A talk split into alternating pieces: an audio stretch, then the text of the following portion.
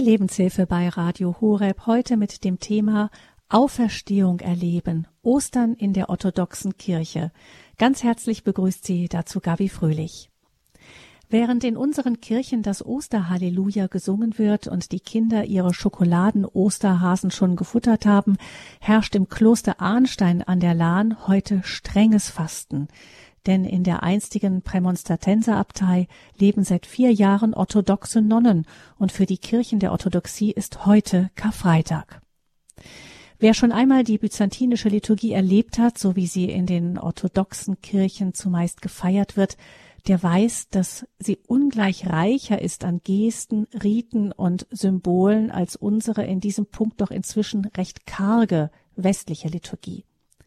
Und genau dieser Reichtum ist es, der vor 36 Jahren die heutige Äbtissin des Klosters Arnstein in die griechisch-orthodoxe Kirche gezogen hat.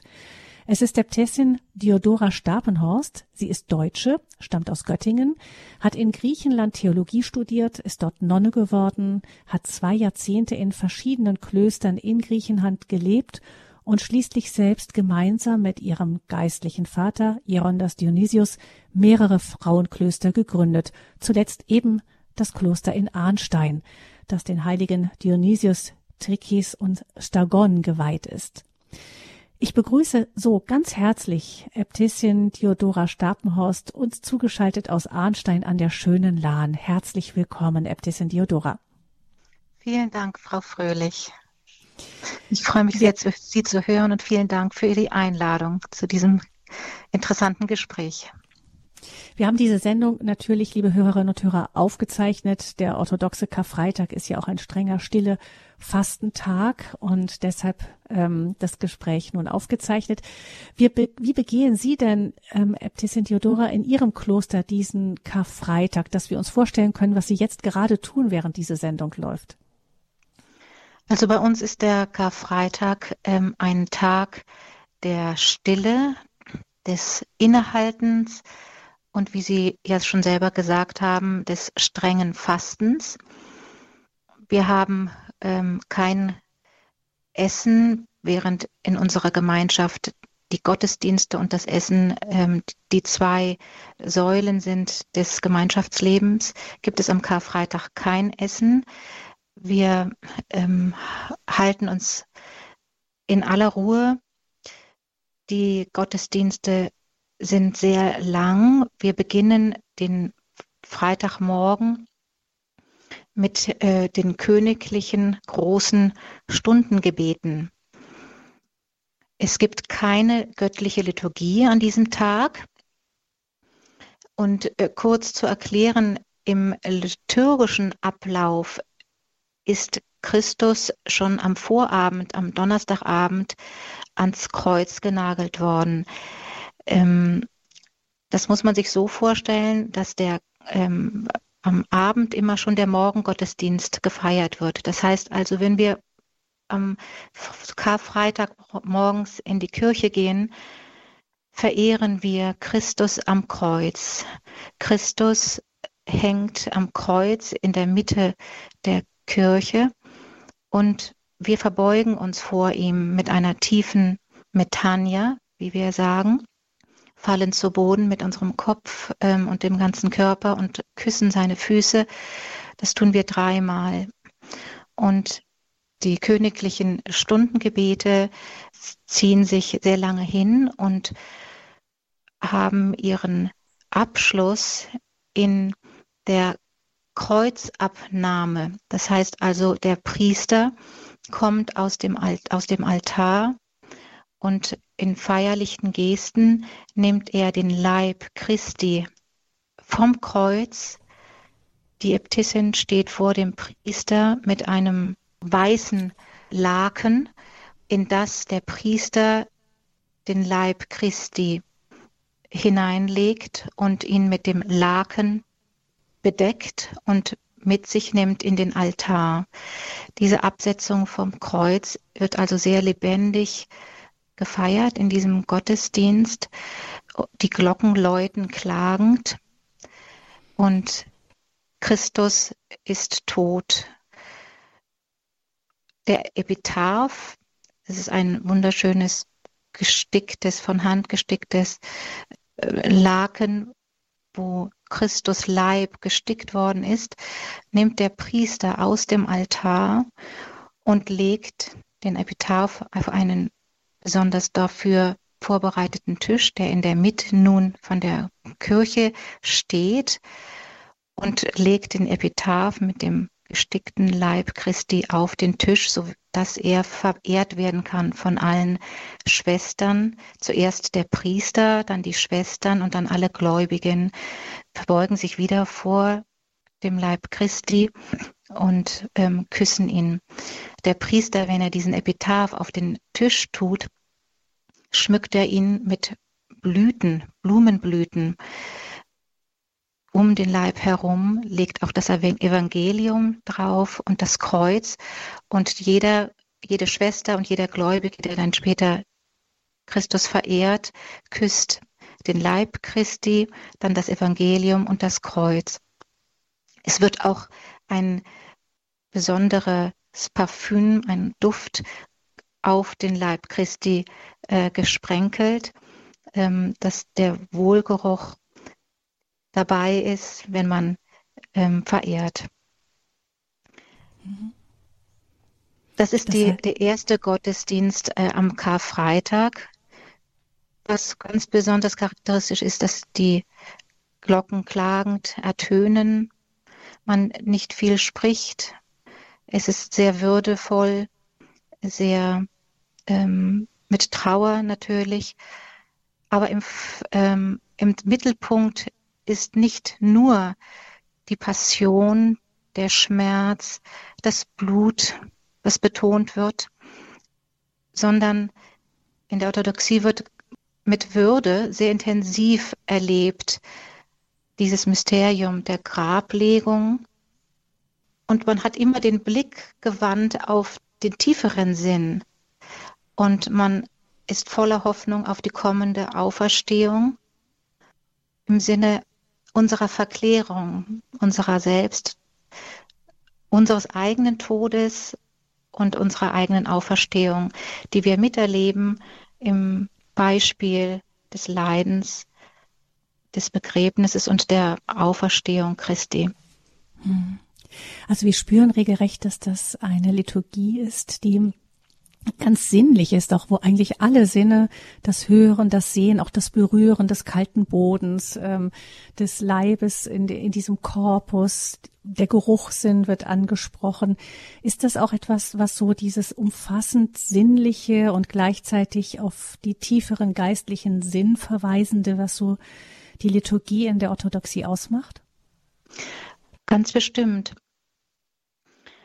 Denn das Charakteristische ist, dass es miterlebt wird, dass wir als Menschen, als Materie, die wir Fleisch haben, die wir Sinne haben, wir riechen, wir hören, wir sehen und wir als ganzer Mensch äh, mit einbezogen werden in dieses Geschehen, dieses Mysterium und das Miterleben das Wichtige ist. Deswegen ist auch in unseren Gottesdiensten äh, werden auch sehr viel die Sinne betont im, im Sinne von, es gibt diesen Weihrauch, den wir riechen können. Es gibt zum Beispiel, Christus ist tatsächlich vor uns am Kreuz, was in der Mitte der Kirche steht, genagelt. Wir nehmen teil und zeigen mit unserem Körper, unseren Bewegungen, unserem ganzen Sein, zeigen wir unsere Ehrerbietung, unseren Respekt, unsere Ehrfurcht vor ihm, indem wir uns verbeugen auf den Boden. Die Gesänge, die unsere Gottesdienste bestehen, zum großen Teil aus ähm, nicht nur Lesungen, aber auch aus Gesängen von den Schwestern bei uns. Ähm, dies alles ist äh, eigentlich charakteristisch dafür, dass, dass wir als ganzer Mensch teilnehmen. Es ist nicht nur die Idee, an der wir intellektuell in unserem Geist teilnehmen, sondern wir nehmen teil mit unseren ganzen Sinnen und unserem ganzen Sein. Sie sind ja selber vor über 30 Jahren auch in die orthodoxe Kirche konvertiert. Sie sind, ähm, wenn ich es richtig weiß, als geboren als evangelische Christin, haben dann aber in Griechenland die Orthodoxie kennengelernt. Ist es das gewesen, was Sie auch damals so angezogen hat? Ganz bestimmt. Ich hatte damals, äh, war sehr auf der Suche, hatte die christlichen Werte und ähm, die christliche Nachricht des Evangeliums sehr von meinen Eltern und von, mein, von meiner Familie äh, mitbekommen. Ähm, und ich war auf der Suche, um das zu finden, aber auf viel intensivere Art und Weise und habe es in der Orthodoxie in Griechenland, als ich damals zu einem Studium nach Griechenland ging, gefunden. Und ganz besonders in der Begegnung mit unserem geistlichen Vater, unserem Jerunda Dionysio, weil für mich genau das das Wichtige war, ein lebendiges Beispiel zu finden, eine Möglichkeit zu finden, wie wird das gemacht? Wie kann man heutzutage als Christ leben? Ich war auf der Suche nach einem überzeugenden Beispiel und das habe ich gefunden und habe die Möglichkeit gekriegt, auf die Art und Weise in die, in die Orthodoxie einzutauchen und am Beispiel unseres Jerundas in der Folge, in der Nachfolge zu lernen. Und der Glaube ist lebendig geworden, ist Wirklichkeit geworden. Es ist nicht nur noch etwas gewesen, was man weiß oder was man in der Bibel liest oder von dem, was man hört, sondern man nimmt teil, es wird Wirklichkeit.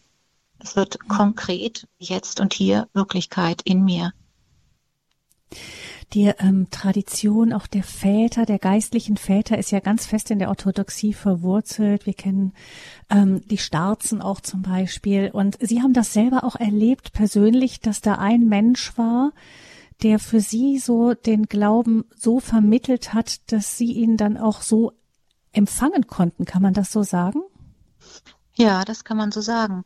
Es ist diese, dieser Vermittler, diese Person, die, die einen überzeugt, der man vertraut, die verwirklicht das, was man versteht unter christlichem Glauben, was wir im Evangelium gelesen haben und was man vor sich als Beispiel sieht und dem folgen kann. Die geistlichen Väter sind ganz, ganz wichtig in der Orthodoxie, weil sie eben diese Vermittler sind zwischen Gott und uns. Wir sind auf der Suche. Wir, wir sind wie Kinder. Wir brauchen einen Vater, der uns an die Hand nimmt und uns beibringt und uns zeigt, wie geht es? Wie kann man Christ werden? Wie kann man die christlichen Werte, wie kann man die frohe Botschaft Christi, wie kann man das in unser eigenes Leben mit einbeziehen?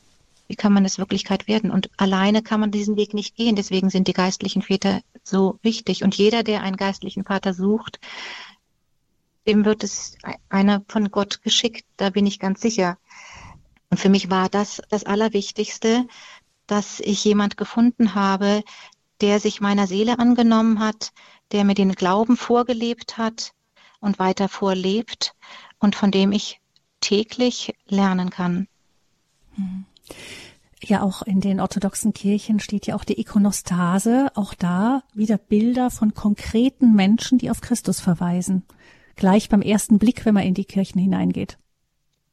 Ja, unser, unsere Kirche, unsere kleine Kapelle hat eine Ikonostase, ähm, die Christus rechts neben der königlichen Pforte zeigt, auf der linken Seite die Mutter Gottes, rechts von Christus den Johannes den Täufer und auf der linken Seite von der Mutter Gottes ist immer der Heilige des Klosters oder der Kirche, dem die Kirche gewidmet ist.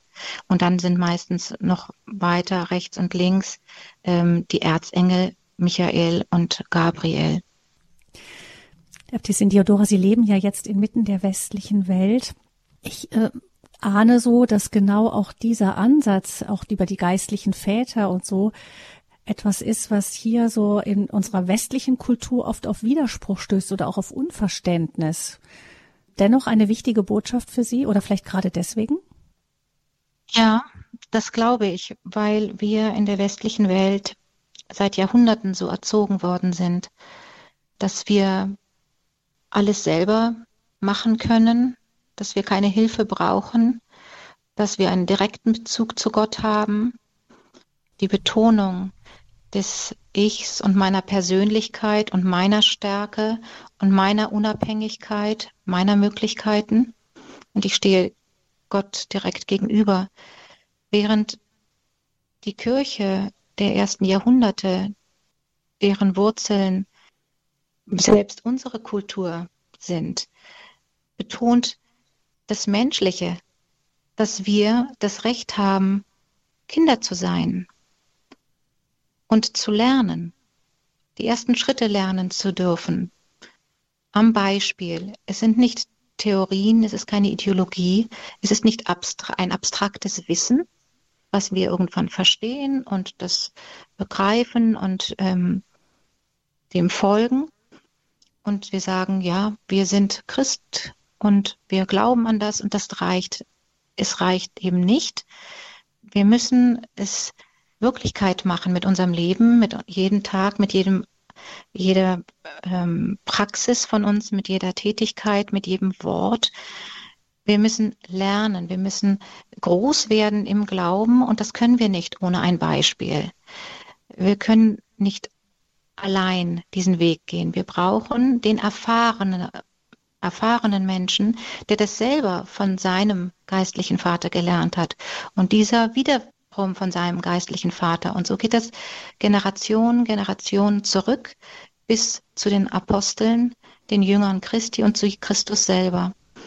Mhm. Und diese Erfahrungswerte, die einem vermittelt werden über die Jahre hin, sind der ganze Schatz und der Reichtum unseres Glaubens, in dem wir wachsen können.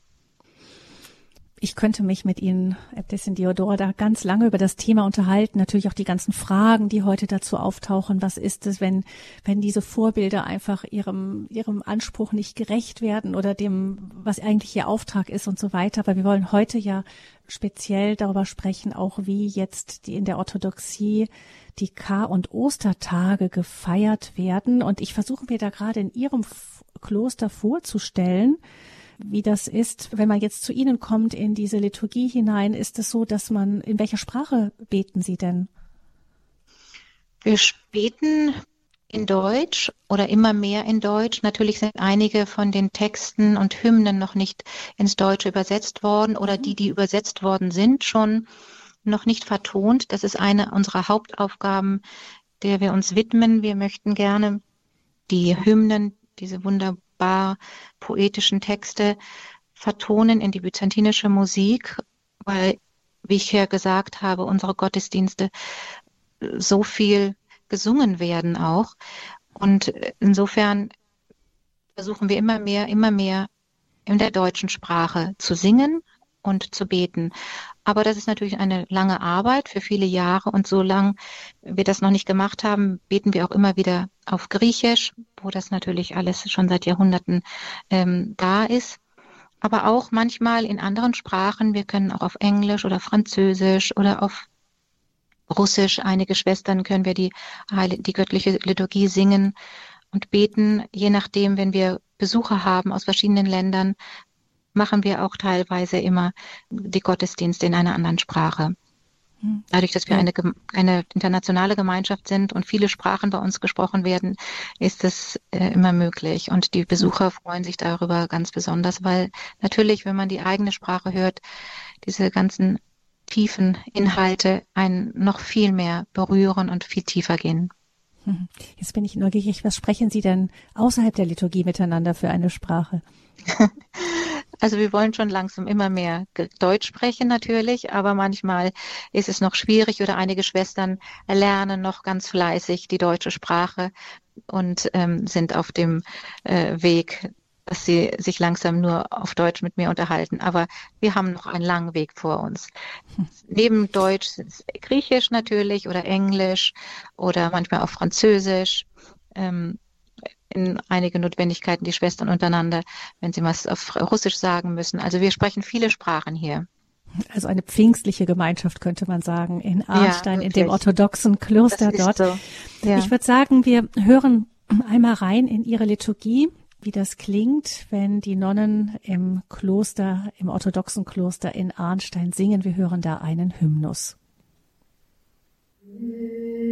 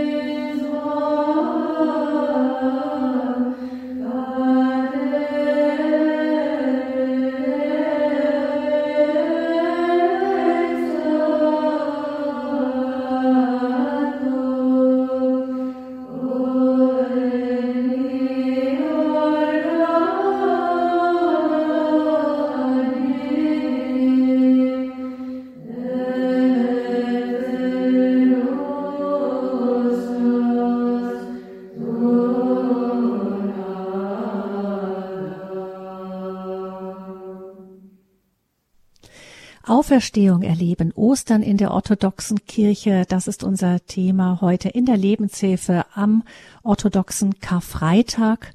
Wir sprechen mit Äbtissin Diodora Stapenhorst. Sie ist die Äbtissin des heiligen orthodoxen Klosters Dionysius Trikis und Stagon in Arnstein an der Lahn.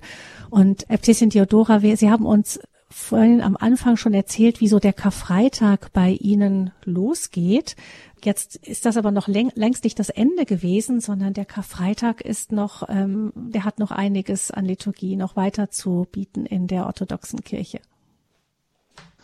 Genau, ich hatte Ihnen ja beschrieben, wie die, die Kreuzabnahme ähm, gefeiert wird in dem Morgengottesdienst, äh, Karfreitag morgens. Und was darauf hingeht, dass der Priester den Leib Christi vom Kreuz abnimmt und dann den Epitaph aus dem Altar bringt und auf den Tisch legt, mit Blumen schmückt, mit einem duftenden Parfüm besprenkelt und den wir dann verehren. Den ganzen Karfreitag ist Stille, die Glocken hört man klagend, aber in Griechenland und in den orthodoxen Ländern sind, ist es auch gleichzeitig ein sehr lebendiger Tag, weil die Familien, die Gläubigen in die Klöster oder in die Kirchen strömen, um den Epitaph zu verehren, sich vor ihm zu verbeugen und den Leib Christi zu küssen und zu verehren. Am Abend äh, versammeln die, die, sich die Schwestern wieder in der Kirche und der Abendgottesdienst, was liturgisch gesehen dann schon der Morgen Gottesdienst für den nächsten Tag ist, wird der Epitaph besungen in einem Klagehymnus, den die Schwestern singen, von denen wir ihnen ähm, auch einen, einen Teil vorsingen können, damit sie sich einen Eindruck machen können. Es ist ein sehr bewegender Gottesdienst. Es gibt eine Litanei, also eine Prozession, in der der Priester mit dem Weihrauchgefäß, zwei Schwestern mit Kerzen vorausgehen, gefolgt von vier Schwestern, die diesen gestickten Leib Christi, den Epitaph, hochhalten an jeder Ecke über die Köpfe. Und in einer Litanei um die Kirche oder um das Kloster gehen, gefolgt vom Priester mit dem Weihrauch, den Sängern, den Sängerinnen, der Äbtissin und den ganzen Gläubigen. Und man dreimal um die Kirche geht und eben singt. Es ist dann, wenn man reingeht wieder in die Kirche, stellen sich die vier Schwestern, die den Epitaph hoch über sich tragen, wie ein eigentlich ein Dach. Stellen Sie sich vor den, die Tür, vor den Eingang der Kapelle. Rechts und links davon die Schwestern, die die Kerzen tragen. Und der Priester zuerst geht unter den Leib Christi in die Kirche, gefolgt von der, äh, den Sängerinnen den, der Äbtissin und dann später alle Gläubigen, alle gehen unter dem Leib Christi, betreten sie die Kirche und nehmen wieder ihre ähm, Plätze ein. Was drückt diese Symbolik aus, unter dem Leib Christi da einzutreten?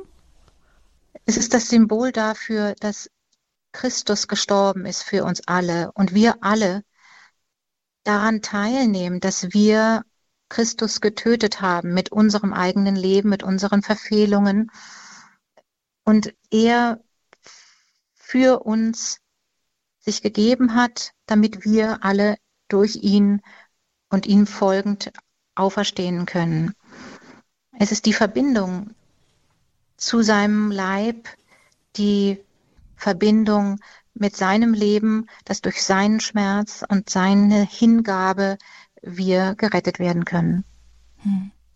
Sie haben uns da eben, Äbtissin Diodora, angekündigt, dass wir ein Stück hören können aus diesem reichen Liturgieschatz. Das wollen wir jetzt mal vielleicht kurz einspielen. Hier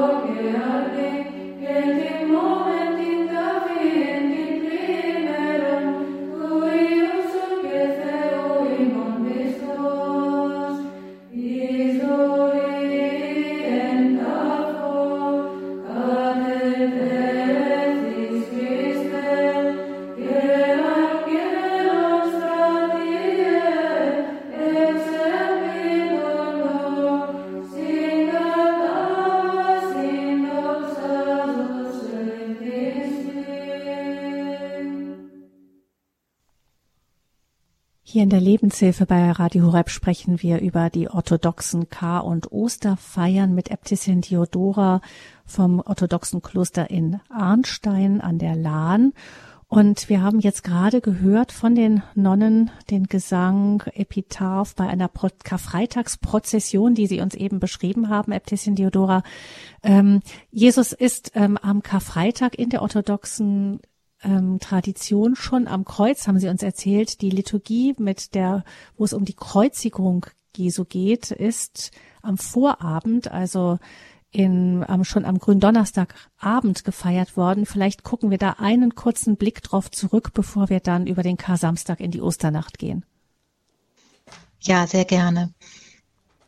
Ich würde gerne ein äh, Gebet vorlesen, was die Äbtissin betet, wenn Christus am Kreuz hängt in der Mitte der Kirche. Sie ist, hat einen roten Mantel an und liest, Heute hängt am Holze, der die Erde über den Wassern aufgehängt hat. Mit einem Dornenkranz wird der König der Engel umwunden. Zum Spott wird in Purpur gehüllt, der den Himmel in Wolken kleidet. Backenstreiche erhält, der im Jordan den Adam befreite. Mit Nägeln wird der Bräutigam der Kirche angeheftet, mit der Lanze der Sohn der Jungfrau durchbohrt. Wir beten deine Leiden an, Christus. Wir beten deine Leiden an, Christus. Wir beten deine Leiden an, Christus. Zeige uns auch deine herrliche Auferstehung. Das ist das Gebet, was die Äbtissin vor dem Kreuz spricht. Das ist ein aus der neunten Stunde innerhalb de, des Gottesdienstes. Am Abend Gebet wird Christus an das Kreuz genagelt. Es ist der Gottesdienst der zwölf Evangelien, die dort gelesen werden. Und am Ende des Gottesdienstes wird, ein, wird die Bibel aufgeschlagen auf einem kleinen Stuhl und man sieht die Prophezeiung von Jesaja, die aufgeschlagen ist. Und wenn jeder kommt, um das Kreuz zu verehren und Christus, der am Kreuze hängt, ist dort eben dieses aufgeschlagene Evangelium. Und da würde ich gerne auch kurz einen Teil dieser Prophezeiung zitieren, weil es unglaublich ist, wenn man sich das vorstellt, wie viele tausend Jahre vorher, bevor Christus tatsächlich gekreuzigt worden ist, dass alles schon vorher prophezeit worden ist und was man in dem Alten Testament lesen kann. Und es ist alles so eine äh, logische Abfolge der Geschehnisse ist. Da lesen wir, aber wahrlich, unsere Krankheiten hat er ertragen Unsere Schmerzen hat er auf sich geladen, doch wir hielten ihn für einen Geschlagenen, den Gott getroffen und gebeugt hat. Er ward durchbohrt um unserer Sünden willen, zerschlagen für unsere Missetaten. Zu unserem Frieden lag die Strafe auf ihm. Durch seine Striemen ist uns Heilung geworden. Ein kurzer mhm. Absatz von der Prophezeiung von Jesaja. Aus den Gottesknechtliedern des Jesaja. Wir sind jetzt hier in der orthodoxen Kirche am Karfreitag heute und ähm, hören dann jetzt von Äbtissin Diodora, wie es dann weitergeht, auch in den Kar-Samstag hinein. In der westlichen Kirche ist der Samstag sowas wirklich, man würde sagen, ein toter Tag. Also da gibt's liturgisch ist da praktisch nichts vorgesehen, groß. Es läuft alles auf die Osternacht zu. Aber in der orthodoxen Kirche ist das ja anders. Da gibt es ja auch eine echte Kar-Samstags wirklich auch von den Gläubigen mitgefeierte Liturgie. Ja, bei uns ist der Kar-Samstag ein sehr schöner Tag, weil wir morgens schon die erste Auferstehung feiern. Das ist ein sehr langer Gottesdienst mit vielen Prophezeiungen, die gelesen werden. Und es ist der Tag, der historisch gesehen auch äh, der Tag äh, vor Ostern war, wo die Menschen, wo viele Menschen getauft wurden. die sich darauf vorbereitet haben, auf die Taufe und äh, durch die Beichte dann bereit waren, ähm, nach der Taufe auch die heilige Kommunion zu empfangen. Der Kar-Samstag ist der Tag, wo Christus ein großes Werk, eigentlich das größte Werk vollbracht hat. Er ist nämlich in die Hölle hinabgestiegen und hat den Tod besiegt. Am Ende der göttlichen Liturgie singen wir einen Hymnus, der nur an diesem Tag gesungen wird, im ganzen Kirchenjahr, nur an dieser Stelle. Es ist der Hymnus genau vor der heiligen Kommunion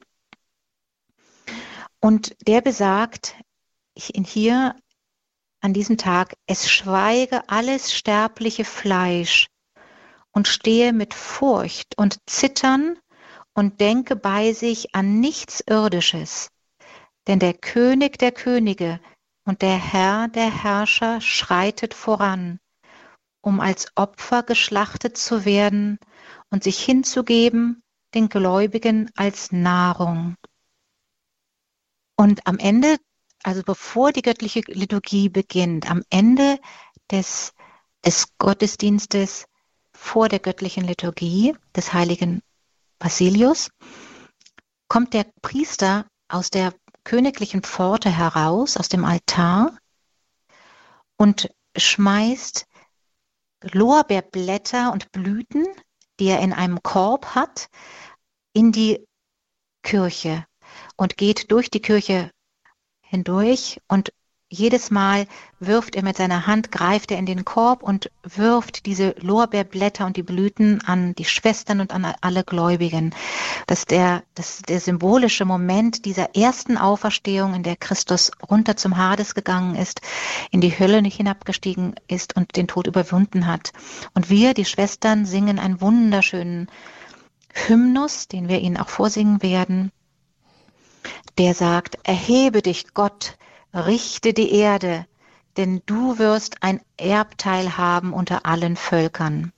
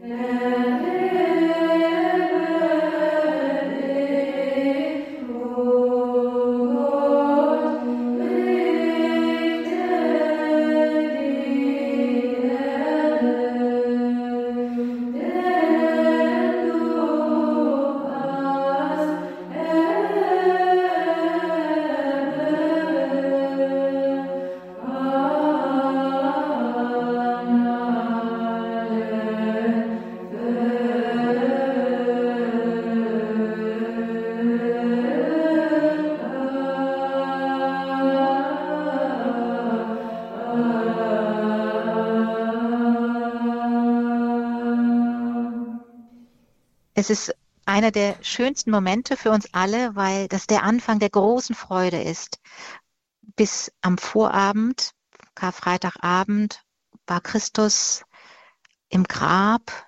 Den ganzen Karfreitag haben wir die Trauer gelebt und gespürt des Todes.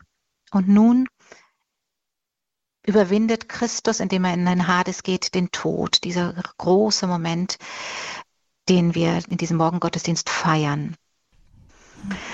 Es ist auch der Tag, wo in Jerusalem das heilige Licht aus der Grabeskirche kommt.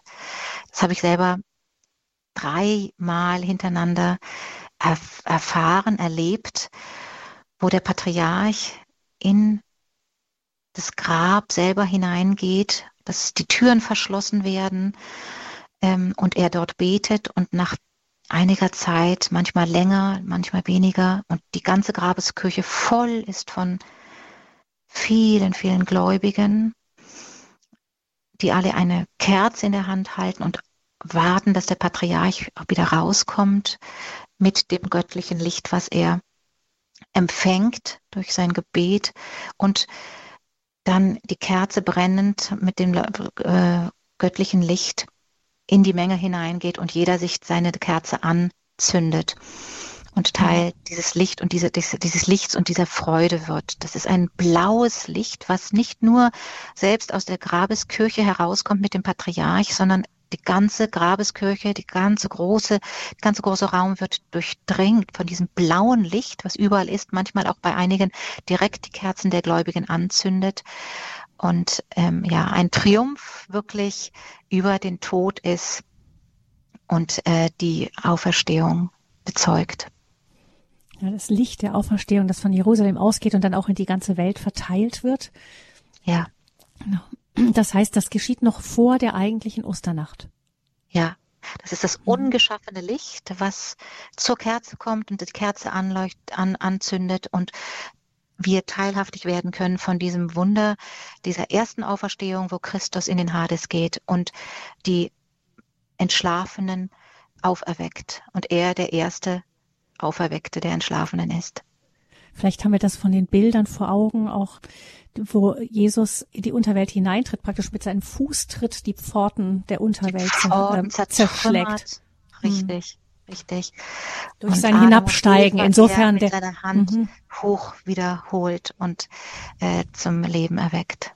Und alle Gerechten, alle, die im Hades ja, entschlafen mhm. waren. Mhm. Das ist die erste Auferstehung. Und dann ähm, in der orthodoxen und noch Tradition ein anderer kleiner Teil, mhm. entschuldigen Sie, Frau Fröhlich, das würde ich mhm. auch gerne noch so kurz sagen. In diesem Gottesdienst am Samstag morgens äh, singen wir auch den Hymnen der drei Jünglinge.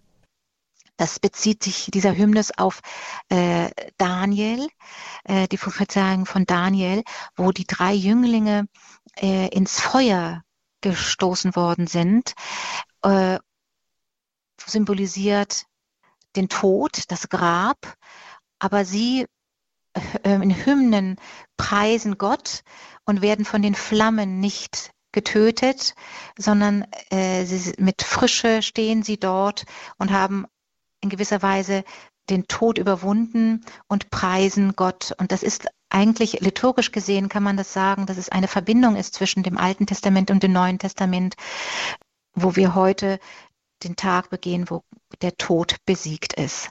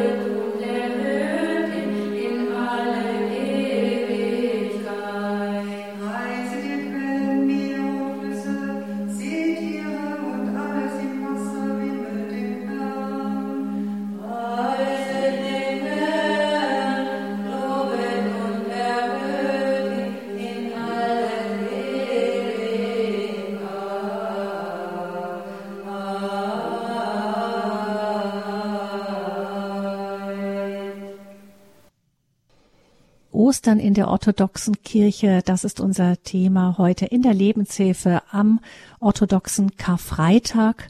Wir sprechen mit Äbtissin Diodora Stapenhorst. Sie ist die Äbtissin des heiligen orthodoxen Klosters Dionysius Trikis und Stagon in Arnstein an der Lahn. Und wir haben diese intensive Feier einer ersten Auferstehung durch das Hinabsteigen Jesu in die Unterwelt erlebt und dann praktisch in einem Jubelruf das Aufsteigen von unten. Richtig, aber es ist noch gefasst. Also zum Beispiel, das sieht man in, der, in dem Refektorium bei dem gemeinsamen Essen, ist noch nicht das Essen feierlich. Es ist weiter strenges Fasten ohne Öl, wie die ganze heilige Woche über, außer Karfreitag, wo wir gar nicht essen, wird am Karfsamstag noch ohne Öl gegessen, kein Wein. Das Fasten geht weiter bis zum Abend wo dann der Gottesdienst und, äh, beginnt, der, der Auferstehung, der richtigen, der Auferstehung und in der Osternacht. Das heißt, das Fasten in der orthodoxen Tradition bedeutet über die ganze Fastenzeit hindurch was? Das sind die 40 Tage vor Ostern, mhm. in der wir teilnehmen an Aber, dem mhm. Geschehen, wo wir mit unserem, wo wir uns enthalten, wir essen einige Nahrung gar nicht, kein Fleisch, kein Fisch, keine Eier, keine Milchprodukte. Wir fasten innerhalb der Woche ohne Öl. Wir nehmen teil, wir, ent, wir entsagen, wir nehmen teil mit unserem Körper, uns selbst zu erniedrigen und selbst zu schwächen, um also auf Christus zu warten in diesen 40 Tagen. Und die 40 Tage sind natürlich viel, ähm, aber das ist auch sehr symbolisch. Man braucht Zeit, um sich vorzubereiten. Man muss etwas selber tun, genauso wie der Gottesdienst ein Dienst tatsächlich ist. Es sind lange Gottesdienste. Man steht viel. Es ist eine richtige Anstrengung. So ist auch das Fasten eine Anstrengung. Man muss etwas tun, damit man das Licht empfangen kann, dass man nach dem Grab, nach dem Tod, der Tod, wenn man sich von Christus, von Gott entfernt, und er weggeht von uns, dass wir durch unsere Anstrengung ihn wiedererlangen können. Wir warten auf ihn, wir beten und wir können ihn wieder bekommen für uns in, durch die Auferstehung. Es ist also eine Erwartung auf Christus, mhm. eine Askese, eine Übung, freiwilliger Ausdruck unserer Sehnsucht nach Christus und eine Disziplin. Also wir nehmen daran selber teil. Eine Re Realität von unserer eigenen Schwäche. So wie wir sagen, denn meine Kraft ist in der Schwachheit vollendet. Mhm. Ist das denn, gilt das für Sie als Nonnen, als Ordensleute oder auch für die Gläubigen allgemein in den orthodoxen Gegenden? In den Klöstern ist es natürlich intensiver, aber die Fastenzeit gilt für alle Gläubigen, auch in der Welt. Die dauert 40 Tage und jeder ist eingeladen, sich vorzubereiten und teilzunehmen in dieser Erwartung auf das Auferstehungsfest. Kommen wir jetzt zur Osternacht, dem, dem großen Höhepunkt der Ostertage.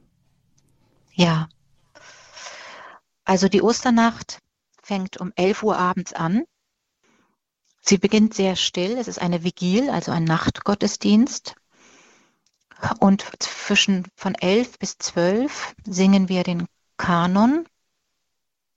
Ein ruhiger Gesang, ein stetiges, wie eine, ein, ein ähm, Fließen, fließender Fluss. Wir singen die ganze Zeit. Die Gläubigen versammeln sich immer mehr, kommen, bis um 12 Uhr der Moment ist, wo alles dunkel wird, alles, jedes Kerzenlicht wird ausgelöscht völlige Dunkelheit im, in der Kirche, bis der Priester aus der königlichen Pforte heraustritt mit einer brennenden Kerze, dem heiligen Licht, und singt, komm und empfange das Licht des unauslöschlichen Lichtes, kommt und teilt das Licht, das niemals dunkel werden wird. Und dann geht die Äbtissin, gefolgt von allen Schwestern und dann im Hintergrund auch alle Gläubigen, Jeder hat eine Kerze in seiner Hand und die Äbtissin geht zu der angezündeten Kerze vom Priester und zündet ihre eigene Kerze an und gibt dann das Licht weiter an alle Schwestern und an alle Gläubigen, entweder vom, vom Priester oder vom, von den Schwestern, nehmen auch das Licht. Das Licht ist so symbolisch für die Freude. Alles wird Licht, alles taucht in Licht, es gibt keine Finsternis mehr. Und dann gibt es wieder eine Prozession. Die Schwestern gehen heraus, singen eine Hymne, Deine Auferstehung Christus, Erretter, Lob singen die Engel im Himmel. Auch uns auf Erden mach würdig, reinen Herzens dich zu preisen. Die, Schwestern singen, gehen voraus, aus der Kirche heraus, der Priester folgt, danach die Äbtissin mit den übrigen Schwestern, die nicht singen, und es wird wieder eine Prozession gemacht. Wir gehen heraus aus der Kirche äh, nach draußen in der Nacht. Der Priester hat das Evangelium, er liest aus dem Evangelium das Evangelium der Auferstehung. Und wir singen zum ersten Mal wieder in diesem Jahr ertönt das Christos Anesti auf, auf Griechisch. Christus ist auferstanden. Wir singen Ihnen das auch vor, dann hören Sie das. Wir singen, Christus ist auferstanden von den Toten und hat durch den Tod den Tod zertrampelt und hat denen in den Gräbern das ewige Leben geschenkt.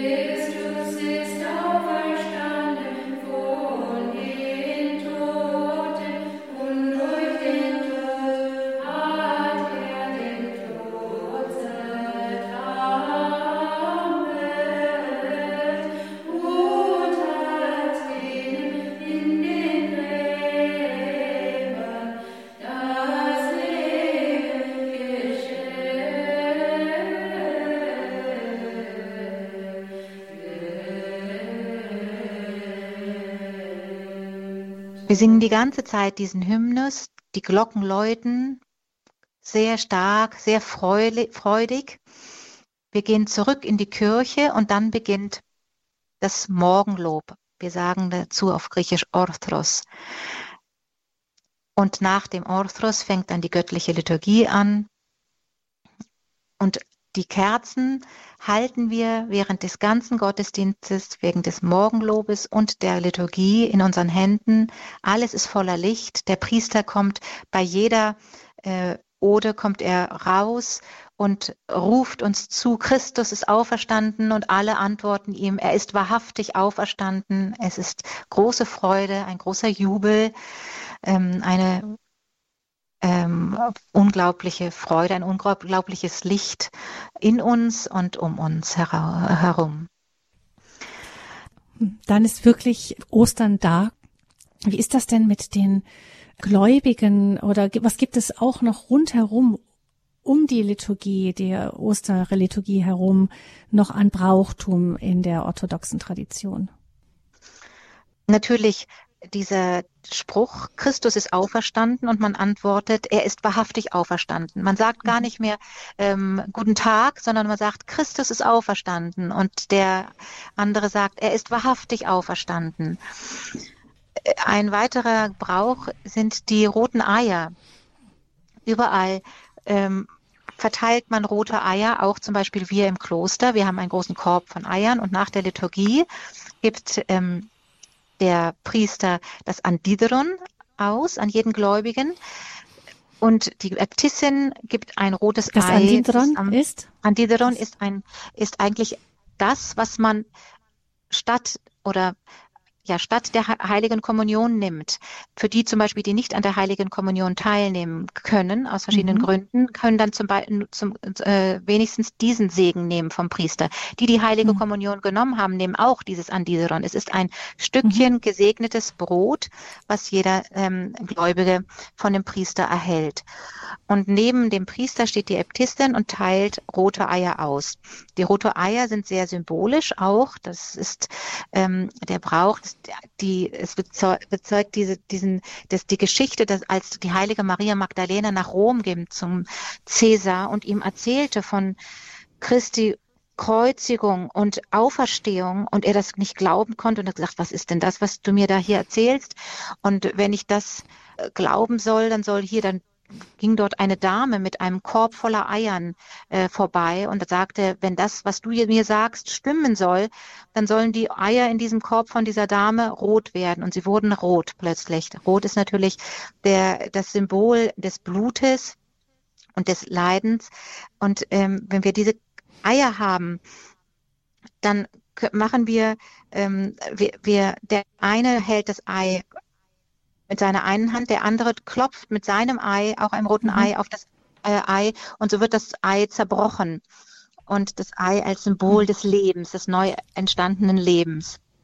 Die Kinder machen das gerne als kleinen Wettkampf, welches Ei bleibt. Ja, das ist ganz äh, großer Wettkampf und auch in der, im Kloster, wenn wir dann in der Trapeza sitzen, abends, nachts haben wir nach dem Gottesdienst ein Nachtessen und dann kommt ähm, jede Schwester zum Priester und zur Äbtissin und machen dieses, äh, diese, ähm, diesen Brauch und nehmen ihr Ei und das soll dann ähm, mit dem anderen Ei zusammengeschlagen werden und wer, wessen Ei zerplatzt ist, hat verloren und welches ganz geblieben ist, darf dann den nächsten äh, hauen. Und, Also es ähm, wird mitten in der Nacht gefeiert, auch richtig dann. mitten in der Nacht und dann auch die ganzen äh, Tage nach, die ganze lichte Woche auch immer wieder wird das äh, getan und auch noch länger. Und in der Welt, Sie haben gesagt, wie nehmen die Gläubigen an diesem großen Fest teil? Es ist der Sonntag, wird bei den meisten griechischen gläubigen Familien wird ein Lamm gebraten, am Spieß gegrillt. Das Essen, das große Osteressen ist Lammfleisch. Auch in den Klöstern äh, wird das sehr festlich und sehr feierlich begangen mit einem sehr feierlichen Essen am Ostersonntag. Und alles ist Licht, alles ist Freude in ganz, in dem ganzen Land. Wunderbar, dann freuen wir uns auch dann, wenn für Sie in Ihrem Kloster in Arnstein dann das Osterfest, der Osterjubel aufbricht. Vielen Dank, dass Sie uns über diese reichhaltige Liturgie in der orthodoxen Kirche gerade jetzt an den hohen Festtagen um Karfreitag, Karsamstag und die Osternacht erzählt haben. Auferstehung erleben, Ostern in der orthodoxen Kirche. Zum Schluss kleine Frage, Äbtissin Diodora, wie ist das im Kloster Arnstein? Da kann also jeder einfach kommen und mitfeiern, wenn er in der Gegend wohnt und möchte. Das wollte ich gerade sagen. Nicht nur, wenn er in der Gegend wohnt, auch von weiter her können, ist, äh, jeder kann anreisen. Wir haben Platz, wir können, wir haben Übernachtungsmöglichkeiten. Jeder ist herzlich willkommen. Die Gottesdienste sind offen für alle Besucher und wir freuen uns über, ähm, über Gäste. Und sie sind alle sehr herzlich eingeladen, um mitzufeiern, um mitzuerleben ähm, und eine Auszeit zu machen, sich zu besinnen und vielleicht tiefer einzutauchen in die Lebendigkeit unseres Glaubens und die Schätze, die sie hat, zu entdecken zu können. Und das jederzeit jetzt nicht nur zu den Ostertagen. Nicht nur zu der Osterzeit, jederzeit das ganze Jahr über. Nach kurzer Rücksprache sind alle herzlich willkommen. Äbtissin Diodora, ich danke Ihnen ganz herzlich für Ihre lebendige Schilderung eben dieser Feiertage bei Ihnen im Kloster und in der orthodoxen Welt. Ich denke, wir haben einiges gelernt. Vielen herzlichen Dank. Dann wünschen wir Ihnen dann auch wirklich noch gesegnete Feiertage und bald dann auch frohe Ostern. Gabi Fröhlich verabschiedet sich auch von Ihnen, liebe Hörerinnen und Hörer, mit dem orthodoxen Ostergruß mit Äbtissin Diodora. Christus ist auferstanden. Er ist wahrhaftig auferstanden. Herzlichen Dank Ihnen auch. Und wir erwarten Sie.